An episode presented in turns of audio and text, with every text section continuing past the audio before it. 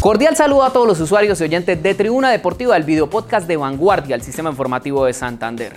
Ni el más optimista de los aficionados de Atlético Bucaramanga se habría imaginado apenas hace dos fechas que el equipo tendría opciones de clasificar entre los ocho mejores de la Liga Betplay.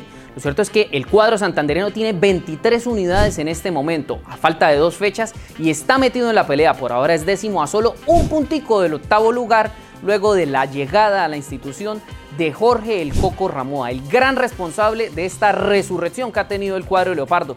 Y no, no estamos en Semana Santa, ni mucho menos, pero lo cierto es que el equipo revivió sus opciones de estar clasificado entre los ocho mejores. Le falta por jugar ante la Equidad en el Estadio Alfonso López y en la última jornada tendrá que visitar al América de Cali.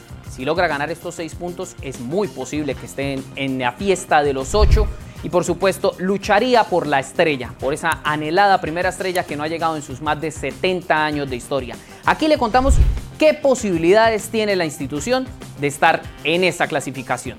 El calendario que le queda a Atlético Bucaramanga es ante la equidad en condición de local y luego visitará al América de Cali. Por su parte, el Deportivo Cali, quien también está involucrado en esta pelea, Jugará ante Jaguares de Córdoba en condición de local y luego visitará a Boyacá Chico. Por su parte, Atlético Junior, que en este momento es el octavo con 24 puntos, jugará ante el Deportivo Pereira en condición de visitante y luego será local ante el Huila.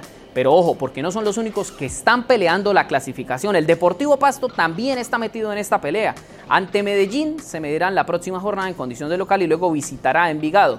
También Independiente Santa Fe, quien ha tenido una temporada de altas y bajas, jugará ante el Atlético Huila en condición de visitante y luego recibirá a Once Caldas. Unión Magdalena también, a pesar de estar ya descendido, está metido en la pelea por esta clasificación y le falta jugar ante Deportes Tolima en condición de visitante y ante el Deportivo Independiente Medellín. Por su parte, La Equidad y Deportivo Pereira también tienen opciones matemáticas, aunque suene extraño.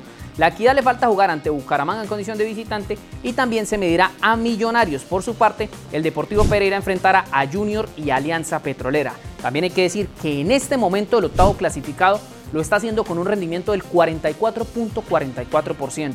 Muchos dirán que es muy flojo, pero lo cierto es que esos resultados le han permitido revivir al Atlético Bucaramanga de la mano de Jorge el Coco Ramoa, el gran responsable de esta resurrección. ¿No merece Jorge el Coco Ramoa una posibilidad desde principio de semestre, con condiciones, con refuerzos de garantía que le permitan pelear? Cuéntenos aquí su opinión en Vanguardia, el sistema informativo de Santander.